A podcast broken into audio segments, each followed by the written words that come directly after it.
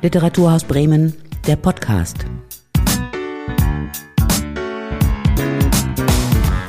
Heute mit Felix Krause. Das Literaturmagazin des Literaturhauses steht diesen Monat unter dem Motto Wohnen.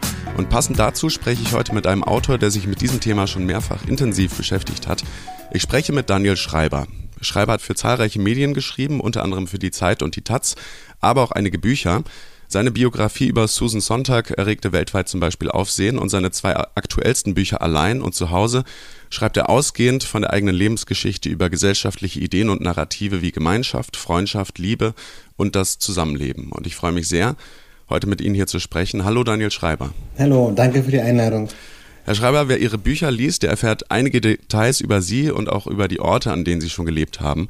Was würden Sie denn jetzt so ganz spontan auf die Frage antworten, wo und wie Sie wohnen? Ah, ich wohne sehr schön tatsächlich. Also ich habe eine ähm, Wohnung in Neukölln, die ich seit 2008 habe und die ich mir auch leisten kann tatsächlich, weil ich schon 2008 eingezogen bin und damals die Mieten noch nicht so hoch waren, wie sie jetzt sind in Berlin. Und ich habe mir die tatsächlich sehr schön eingerichtet, weil Wohnen etwas Wichtiges für mich ist. Ähm, denn ähm, ich habe darüber auch im, im Zuhause, in dem Essay Zuhause geschrieben. Ja, das Wohnen ist ähm, eine, ein, eine Schutzschicht für, für das Individuum. Es ist so ein Zwischenort äh, zwischen Individuum und Welt. Es ist der Ort, wo, ähm, ja, wo wir die meiste Zeit unseres Lebens verbringen, wo wir, wo wir essen, wo wir schlafen, ähm, wo die meisten von uns auch sterben möchten. Also es gibt kaum einen Ort, der symbolisch und emotional so aufgeladen ist ähm, wie die Wohnung oder das Wohnen. Und ich ähm, habe lange persönlich damit verbracht, also ein provisorisches Leben zu führen. Das heißt, ich war mir lange nicht sicher, wo ich wirklich wohnen sollte, wollte, äh, in welcher Stadt, in welchem Land. Ich hatte immer das Gefühl, mein, das eigentliche Leben fängt erst ein bisschen später an. Das fängt erst an, wenn ich an dem richtigen Ort wohne, wenn ich die richtige Beziehung habe, wenn ich den, also in meiner Karriere so weit bin, wie ich sein wollte. Und und ich habe wirklich lange dazu gebraucht zu verstehen, dass ich das Leben eigentlich verpasse, äh, wenn ich so denke. Und darum dreht sich unter anderem zu Hause. Und ähm, es gibt so verschiedene Strategien, sich zu Hause zu fühlen. Es ist sehr individuell und es ist so eine letztlich so eine Bricolage an Prozessen. Und ein Prozess ist tatsächlich das Wohnen. Und ähm, in einer schweren Phase ähm, in der ich mich sehr intensiv damit auseinandergesetzt habe, wo und wie ich eigentlich leben möchte, ähm, habe ich dann auch diese Wohnung eingerichtet und komplett. Ich habe alles gemacht. Ich habe alles renoviert. Ich habe ähm, die Tapeten abgemacht. Ich habe die Wände abgeschliffen. Ich habe alles gestrichen. Ich habe die Fußbodenleisten gestrichen. Alle, ähm, ähm, alle Jetzt fällt mir der, der Begriff dafür nicht ein. Ähm, das, was man im Bad macht, wissen Sie das vielleicht? Also, die also diese Fugen, genau, alle Fugen erneuert, was überraschend schwer ist. und ähm, ja, und ich habe äh, YouTube konsultiert, ähm, um, um zu erfahren, wie man das macht. Und das hat sehr lange gedauert, aber es war ein wirklich heilsamer Prozess. Und es ist hübsch geworden. Ja, Sie beschreiben ja auch in Ihren Büchern durchaus, dass Sie ein ambivalentes Verhältnis zu, äh, zu Berlin, zu Ihrer ja, derzeitigen Zuhausestadt pflegen, die nicht immer, das nicht immer einfach war. Würden Sie sagen, dass auch ja durch jetzt die Renovierung Ihrer Wohnung Sie ein bisschen mehr angekommen sind? Ja, definitiv. Also es liegt ja schon einige Jahre zurück und ähm, diese, ähm, ja, also diese Renovierung oder dieses sich den Wohnraum zu eigen machen und wirklich nach eigenen Vorstellungen und nach eigenen Maßstäben ähm, zu gestalten, das war definitiv ein ganz wichtiger Teil dieses Bricolage-Prozesses. Also andere Teile ähm, waren, also ich bin sehr viel spazieren gegangen in jener Zeit, also stundenlang, tagelang durch Berlin, durch die Stadt, ähm, mal mit äh, Hörbüchern im Ohr, mal, mal nicht. Ähm, andere Sachen waren, dass ich mich mehr und bewusster um ähm, also Freundschaften und auch andere Beziehungen gekümmert habe. Also Beziehungen, von denen wir gar nicht glauben, dass sie so wichtig sind. Also so Weak Ties nennt ein amerikanischer Soziologe das. Also Beziehungen zu, zu Nachbarinnen und Nachbarn oder zu dem Gemüsehändler oder der Postbotin. Ähm, also Beziehungen zu Menschen, die schon Teil unseres Alltags sind, ähm, die aber eben nicht eng sein müssen. Und auch das war etwas sehr Wichtiges für mich. Also das zu verstehen und auch diese Beziehung zu pflegen in, in dem Maße, wie man sie pflegen kann. In Ihrem Buch Alleine schreiben Sie über das Alleinesein in der heutigen Welt und nehmen so ein bisschen Ausgang an Ihrem eigenen Gefühl von äh, Alleinesein. Äh, und ja, wie Sie es jetzt gerade schon angedeutet haben, äh, tauchen Sie in alle möglichen Disziplinen ein und beleuchten äh, das Thema philosophisch, psychologisch, äh, soziologisch von unterschiedlichen Seiten. Was würden Sie denn sagen, bedeutet für Sie jetzt das Wort alleine? Und würden Sie auch sagen, Sie wohnen alleine weil sie äh, die einzige Person sind in ihrer Wohnung. Mhm. Äh, ich finde es so lustig, dass sie alleine sagen. Und es war, es war tatsächlich eine sehr bewusste Entscheidung, ähm, das Buch allein zu nennen, also ohne das E. Und auch das, ähm, ähm, und ich weiß, dass es, das sind so zwei Varianten und ähm, Menschen, die brauchen das je nachdem, aus welcher Region sie kommen.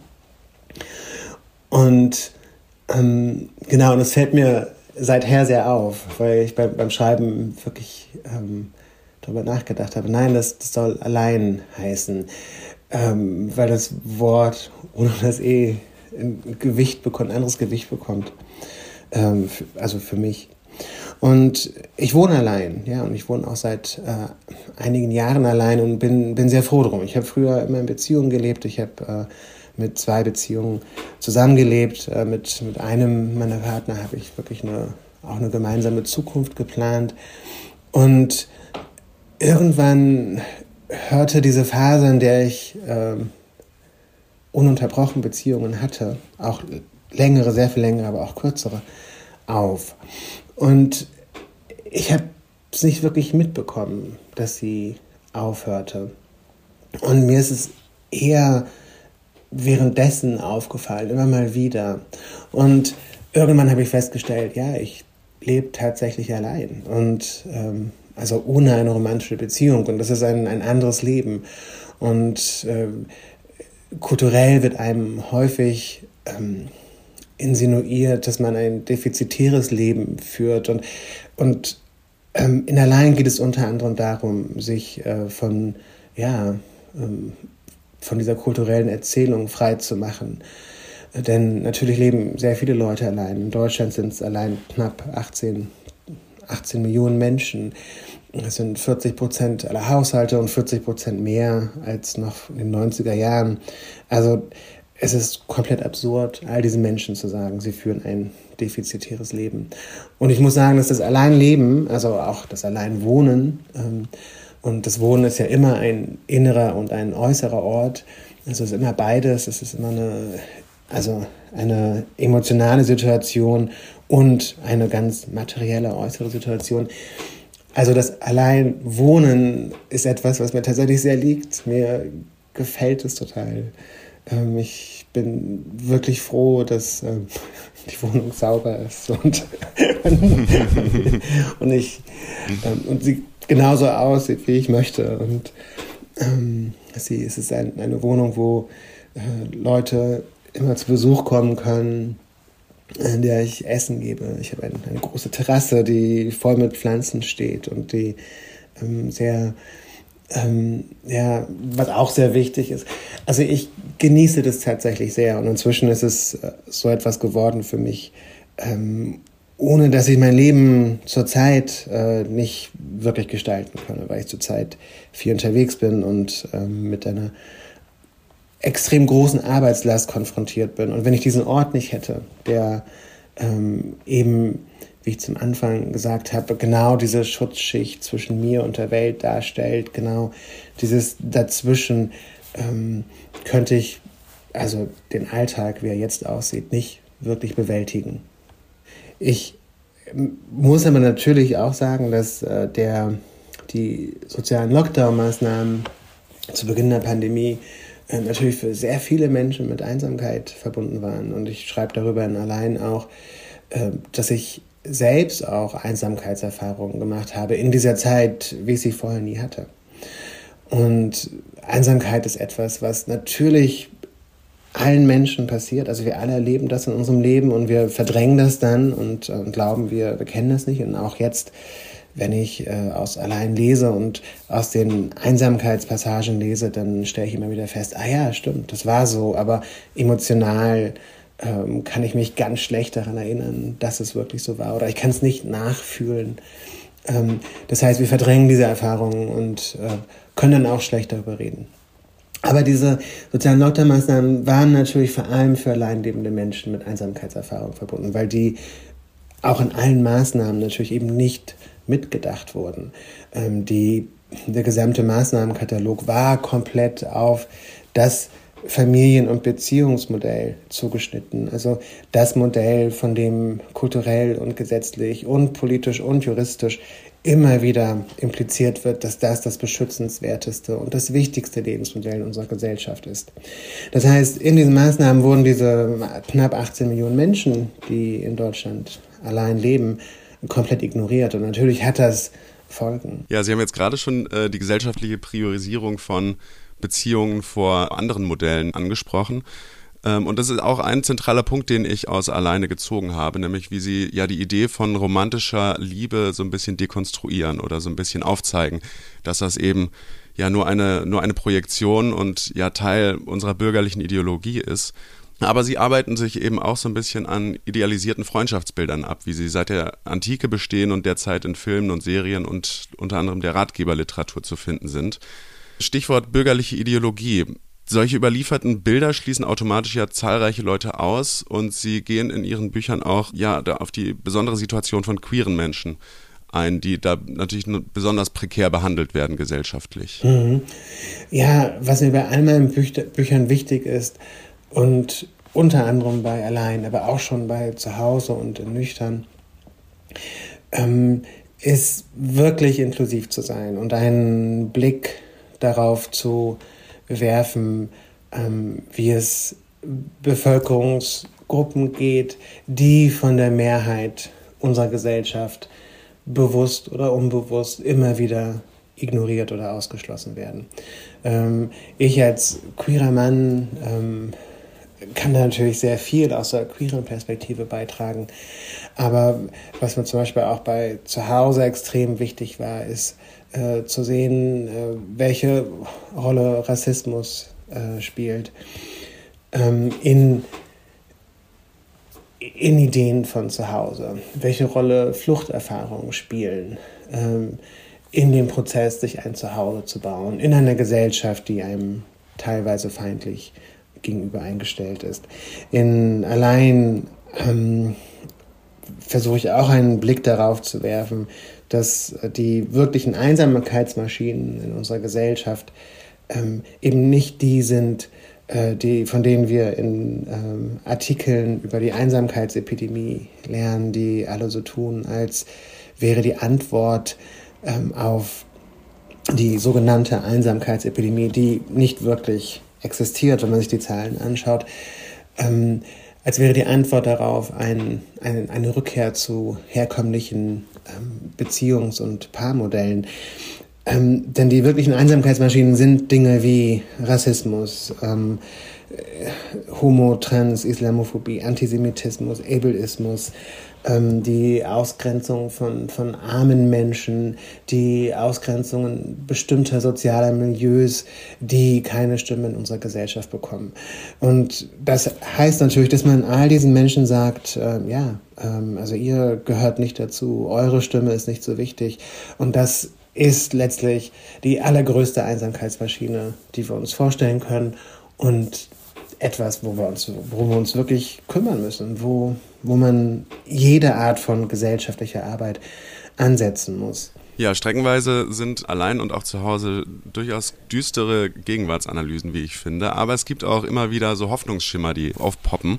Zum Beispiel verabschieden sie sich am Ende von allein vom sogenannten grausamen Optimismus. Und das ist auch ein ganz starkes Bild, das zum Ende bleibt. Sie haben da eine Liste mit Zielen oder mit, mit Erwartungen an das eigene Leben, die sie dann zum Schluss wegwerfen oder verbrennen oder so. Genau, und dieser grausame Optimismus, also die naive Vorstellung, dass man alle seine Wünsche und Ziele erreichen kann, von der verabschieden sie sich. Ist das jetzt Realismus oder ist das so eine Bankrotterklärung an jegliche Hoffnungen und Wünsche, die, die man haben kann? Sie erinnern sich nicht richtig an, an den Text, weil ich äh, verbrenne sie nicht und ich schmeiße sie auch nicht weg. Ah, sie, sie verwahren sie wieder in der genau. Schublade. Ja, genau. Ja, das ist genau der Punkt, dass ähm, wir alle haben diese ungelebten Leben und wir alle haben diese Vorstellung davon, wie unser Leben eigentlich hätte ablaufen sollen. Und äh, in einem, ab einem bestimmten Alter gehört es einfach zum ähm, ja, Alltagsleben, zum Lebensprozess dazu, mit diesen ungelebten Leben, mit diesen Vorstellungen umzugehen. Der grausame Optimismus, den Sie nennen, ähm, das war für mich ein, ein ganz, eine ganz wichtige Idee. Äh, die Idee stammt von der amerikanischen Philosophin Lauren Berland, die vergangenes Jahr leider gestorben ist. Und die äh, im Grunde besagt, dass in unserer Kultur, in unseren westlichen Gesellschaften ähm, viele dieser Vorstellungen, die wir alle vor uns hintragen, für sehr viele Menschen realistisch nicht erfüllbar sind. Ähm, dazu gehören Lebensvorstellungen wie ein bleibender Wohlstand, ähm, dazu gehören Lebensvorstellungen wie ähm, die äh, vermeintlich ideale Familien- oder Paarsituation. Und was Berland dazu meinte, ist, dass sie glaubt, dass ähm, es eine adäquate Reaktion auf diese Welt ist, an diesen Vorstellungen äh, des gelungenen, des guten Lebens festzuhalten, ähm, auch wenn sie sich nicht erfüllen. Ähm, und Sie meinte nicht, dass es eine gute Reaktion ist, aber eine nachvollziehbare, eine verständliche Reaktion. Und äh, viele von uns machen das. Das heißt, wir, wir äh, versuchen weiter an diesen Vorstellungen festzuhalten und rennen weiter durch unser Leben und ähm, glauben, dass es das irgendwann mal ähm, sich einstellt. Und mein persönlicher Eindruck ist, dass es wirklich wichtig ist, ähm, sich davon zu verabschieden und nicht mehr diesen Idealen nachzurennen, ähm, von denen klar ist, äh, dass es unerfüllbare Ideale sind. Und ich glaube, erst dann kann es einem gelingen, auch darauf zu gucken, was man hat, äh, eben auch auf das gelebte Leben zu schauen. Ähm, erst dann ist es möglich, sich von diesen uneindeutigen Verlusten, die ich eben erwähnt habe, tatsächlich zu verabschieden oder diese Verluste zu betrauern. Erst dann ist es möglich, das ungelebte Leben ins gelebte Leben zu integrieren. Ja. Eins dieser gesellschaftlichen Ideale ist eben das äh, Gefühl, sich zu Hause zu fühlen, worauf Sie eben in dem Buch äh, Zuhause eingehen. Ich glaube, dass Zuhause, ähm, wie ich es vorhin schon gesagt habe, ein re ganz realer Ort ist, und zwar ein sehr realer innerer und ein sehr realer äußerer Ort. Und um sich zu Hause zu fühlen, muss man eben an beiden Orten arbeiten. Man muss die innere Arbeit machen, man muss aber auch ähm, diese äußere Arbeit machen an der Wohnung, an dem Bezirk, an der Stadt, an den sozialen Strukturen, in denen man lebt, in, an den Arbeitsstrukturen, in denen man lebt. Und im Buch geht es natürlich eben auch um Heimatideale, und das ist was ganz anderes als ähm, Ideale von zu Hause. Ich glaube, dass ähm, wir weniger Ideale von zu Hause haben als Ideale von Heimat. Und diese diffuse Sehnsucht ist eher, ähm, hat eher etwas mit ähm, ja, einer Nostalgie zu tun. Und häufig ähm, ist Nostalgie etwas, äh, was sich an eine fiktive Vergangenheit äh, wendet, die nur so tut, als wäre sie eine reale Vergangenheit. Und ähm, das ist bei allen Heimatkonzeptionen, äh, wie sie in der deutschen Kulturgeschichte zu finden sind, immer der Fall. Also diese Ideen von Heimat oder diese Ideale von Heimat, die politisch äh, fast immer ähm, missbraucht werden, ähm, ja, spiegeln alle einen so einen Knotenpunkt aus Sehnsucht, Nostalgie äh, da, beschreiben immer etwas, äh, was es so noch nie gegeben hat und von dem wir wollen, dass es das vielleicht gegeben hat, aber dass es das weder mal existiert hat noch je existieren wird. Ja, über den Begriff Heimat haben Sie sich auch, oder die, die Renaissance des Heimatbegriffs haben Sie sich auch in einem Zeitartikel äh, ein bisschen ausgelassen. Ich darf das mal kurz zitieren. Man sollte den Begriff der Heimat unbedingt dem rechten Rand überlassen. Wenn man ihn übernimmt, legitimiert man sein nationalistisches, fremdenfeindliches und populistisches Potenzial und leistet unfreiwillig Schützenhilfe.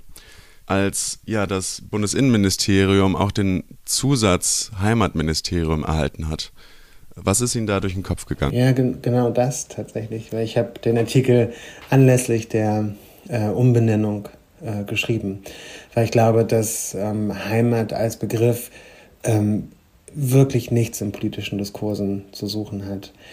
Ähm, und ich würde überhaupt nicht sagen, dass man den nicht im, im Alltag gebrauchen soll und ähm, also für mich zum Beispiel war es immer ein Begriff, den ich nur in Anführungszeichen gebrauchen konnte, außer halt in, oder in Verbindungen wie Heimatstadt, Heimatort. Und es ist auch eine Generationenfrage und mir ist klar, dass es ähm, zum Beispiel in, auch in Österreich, in der Schweiz ein anderer Begriff ist und dass es da einfach häufiger gebraucht wird äh, oder auch in verschiedenen Regionen in Deutschland, dass es da Unterschiede gibt. Und und eben auch in, in verschiedenen Generationen. Aber als Begriff im politischen Diskurs ähm, hat dieser, diese Idee eben nichts zu suchen, weil, weil sie keine reale Idee ist, weil sie diesen äh, weitgehend fiktiven Knotenpunkt beschreibt. Und das Interessante ist, dass äh, schon, also Heimat hieß ganz lange im, in der deutschen Sprache nur der Ort, an dem man wohnte, dort, wo man seinen bleibenden Aufenthalt hatte. Man muss noch nicht mal irgendwo geboren sein, um eine Heimat zu haben. Und äh, das lässt sich im, im Grimmschen Wörterbuch nachlesen. Ähm, und in der Romantik erfuhr dieser Begriff seine Umdeutung und in, eine Umdeutung in die Richtung, wie wir sie, sie heute ähm, wieder erleben und seit einigen Jahren wieder verstärkt erleben. Ähm, und zwar ähm, im Sinne einer Lebensart, einer ähm, kollektiven Übereinstimmung, ähm, einer kollektiven ähm, und nationalen Identität. Und man darf nicht vergessen, dass dieser Begriff eben wirklich von vom rechten Rand, von Parteien wie der AfD plötzlich wieder in den politischen Diskurs äh, ein, eingebracht wurde. Und ich glaube, wir sollten das denen wirklich überlassen, weil man kann den Begriff nicht umdeuten. Man kann den Begriff nicht positiv umdeuten. Man kann nicht ähm, eine Kulturgeschichte von ähm, über 200 Jahren vergessen machen. Ja. Wie kann das denn sein, dass sich diese Erzählung, äh, obwohl es ja auch zahlreiche äh, Gegenstimmen immer gibt, dass sie sich so hartnäckig in der Gesellschaft halten. Also jetzt zum Beispiel auch die Idee romantischer Liebe, aber auch Heimat. Das sind ja dann zwei äh, ganz unterschiedliche Erzählungen mhm. sozusagen. Ja, wir brauchen alle Erzählungen die ganze Zeit. Und ähm, also John Jenkin hat ja diesen berühmten Satz geprägt, wir brauchen äh, wir erzählen uns äh, Dinge, um zu leben. Und das ist genau der Fall. Also wir brauchen die zum Leben. Und ähm, ich möchte zum Beispiel, ich möchte gar nicht an Erzählungen von Zugehörigkeit rühren. Ich möchte gar nicht an Erzählungen von romantischer Liebe rühren, ähm, wenn Menschen mit ihnen wirklich etwas anfangen können. Ähm, wenn sie nicht dazu führen, andere Menschen auszugrenzen. Und wenn sie nicht dazu führen, dass Menschen, die diese Erzählung nicht verkörpern oder diese Erzählung nicht glauben können ähm, oder damit Schwierigkeiten haben, bestimmt, aufgrund bestimmter biografischer, psychologischer, ökonomischer Voraussetzungen, dass die ausgegrenzt werden.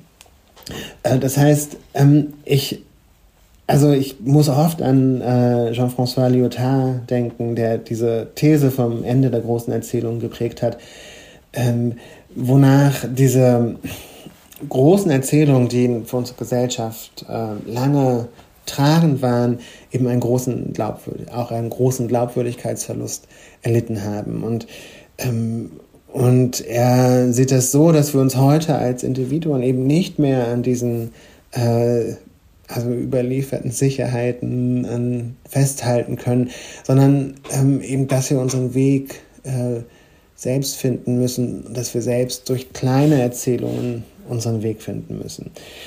Und ich glaube, dass es natürlich viel schwerer ist, sich äh, kleine Erzählungen für sein Leben zu suchen.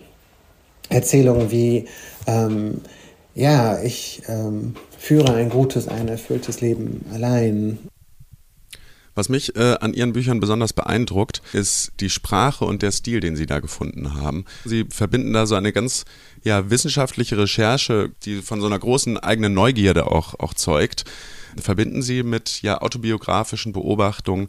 Ja, sie gehen auch ganz tief in die eigenen Emotionen rein und erzählen auch sehr ehrlich über intimste Details aus ihrem Leben. Zum Beispiel äh, in Zuhause gehen sie auf die Drangsalierung ein, die sie als Kind erfahren haben in der Schule oder sie schreiben auch ganz offen über ähm, ja, Phänomene wie die, die schwule Scham. Ähm, wie geht das zusammen, beziehungsweise dass es zusammengeht, ist ja, ist ja offensichtlich. Aber ähm, ja, wie haben Sie da diese, diesen Spagat gefunden? Einerseits so eine ganz extrem sachliche, wissenschaftliche Art äh, des Denkens oder der Analyse mit so einer ja, tiefen eigenen Emotionalität zu verbinden. Mhm. Ja, also ich, ich lese wahnsinnig viel und unter anderem lese ich auch sehr gerne akademische Literatur und ich glaube, ein ähm, also was ich mir besonders schade finde, ist, dass sich diese vielen Diskurse, die wir haben, also die Philosophie, die Psychologie, die Psychoanalyse, die Soziologie, die Medizin und so weiter, selten vermischen. Und dass aber gerade in diesen akademischen Diskursen sich so viele wichtige Ideen und wichtige Fragestellungen befinden. Und ein Ziel von mir ist es tatsächlich, diese Fragestellungen zusammenzubringen aus diesen verschiedenen Wissensbereichen und sie in einer, einer schönen, einer differenzierten Sprache zu formulieren. Allgemein geht es bei den Essaybüchern, also bei Nüchtern, bei Zuhause, bei Allein, vor allem darum, Erfahrungsräume zu schaffen. Das heißt, ich möchte nicht äh, professoral Leuten sagen, was sie denken sollen. Ich habe kein Interesse daran, groß zu proklamieren, das ist richtig, das ist falsch. Ähm, so, deswegen sind sie auf dem Holzweg und deswegen müssen sie so denken. Ich glaube, dass ähm, wir alle diese Fragen haben, äh, die wir uns nur heimlich stellen, die wir uns nicht stellen wollen. Und häufig sind das eben auch diese Fragen, die wir uns als Gesellschaft nicht stellen wollen. Also in Nüchtern ging es um Abhängigkeit und unsere Beziehung zum Alkohol. Ähm, ein, ein, ein Gebiet, was von Selbsttäuschung und Verdrängung also ähm, wirklich extrem geprägt ist.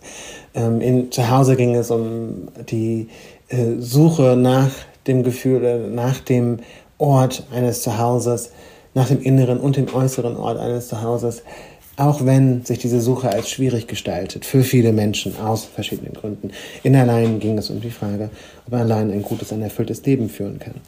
Das heißt, ähm, es ist komplett müßig, äh, Leuten zu sagen, das müsst ihr denken, sondern ich versuche wirklich Erfahrungsräume zu schaffen. Ich versuche ähm, dort, ähm, ja, Diskurse aufzubrechen und dort Gesprächsangebote zu machen, wo wir als Gesellschaft nicht genug reden. Das heißt, beim Lesen sollen sich Menschen wirklich dieselben, also die Fragen stellen, die also zu stellen so schwer sind. Ähm, sie sollen sich selbst fragen, ist mein Leben gut genug? Bin ich allein glücklich? Bin ich in meiner Beziehung glücklich? Stecke ich da vielleicht drin, weil ich Angst vor dem Alleinsein habe? Möchte ich an meinem Alleinsein etwas ändern? Ähm, fühle ich mich wirklich zu Hause? Wie viel trinke ich? Welche Rollen spielen Drogen in meinem Leben? Äh, wie viel alltägliche Selbsttäuschung ähm, erliege ich da? Und, und ich möchte wirklich dass die Lesenden ja im Idealfall für sich selbst etwas durcharbeiten, in denen sie sich diese äh, Fragen stellen. Und, und, dafür sind natürlich ähm, persönliche Erzählungen extrem notwendig und dafür ist eine persönliche Ehrlichkeit ähm, also der Grundbaustein, weil nur so äh, gezeigt werden kann, ähm, wie das gehen kann, äh, dass man sich diese Fragen stellen. Ja, durch äh, Ihre Ehrlichkeit und auch so durch die Erfahrungen, die Sie mit anderen Leuten dann teilen, leisten Sie auf jeden Fall auch wichtige Aufklärungsarbeit, gerade jetzt äh, zum Beispiel zum Thema Alkohol oder Alkoholismus in der Gesellschaft. Ähm, da würde mich mal interessieren, äh, haben Sie viel Kontakt zu äh, Ihrem Publikum, zu Ihren Leserinnen und Lesern? Und wenn ja, haben Sie da irgendwie besondere Reaktionen erhalten?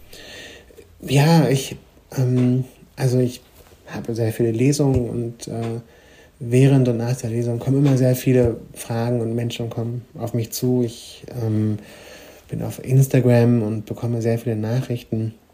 Und ich habe zu allen Büchern äh, sehr viele Reaktionen erhalten. Und wenn Sie jetzt bezüglich nüchtern fragen, eine der schönsten Sachen für mich ist tatsächlich zu sehen, wie vielen, ja, wie viele Leute sagen, dass ihnen das Buch geholfen hat. Ähm, ähm, ich habe also extrem viele Leute getroffen, die aufgrund dieses Buches aufgehört haben zu trinken, die aufgrund dieses Buches äh, ihren Alkoholkonsum ähm, überdenken konnten.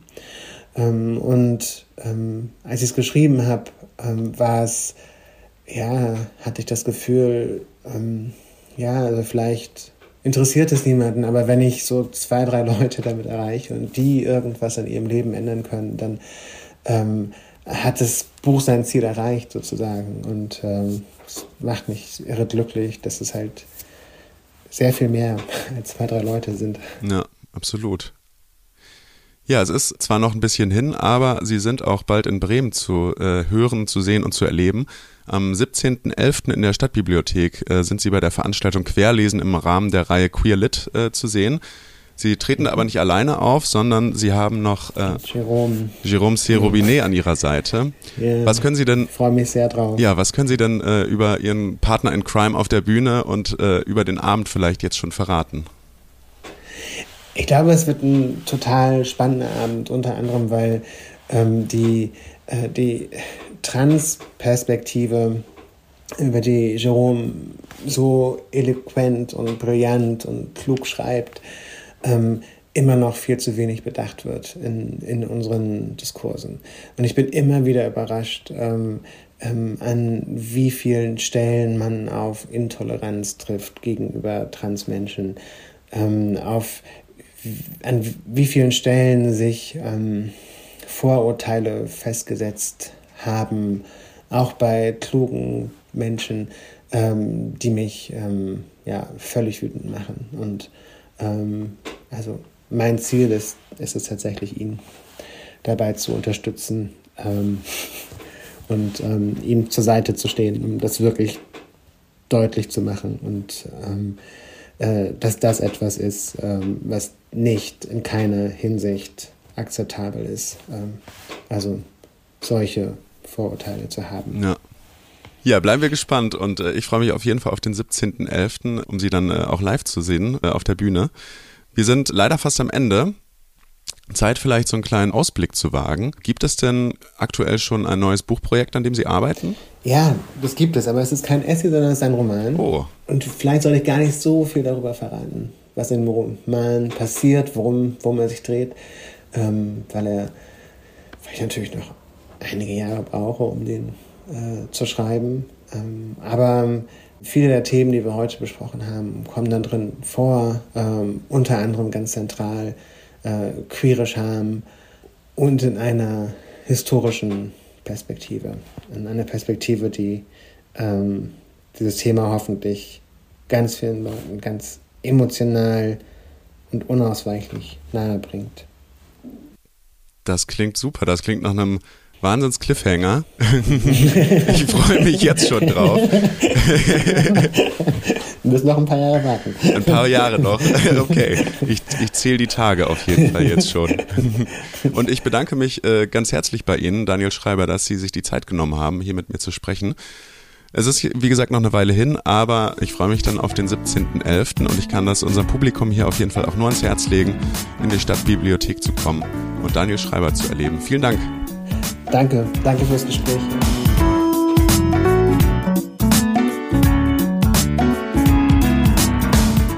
Das war Literaturhaus Bremen, der Podcast.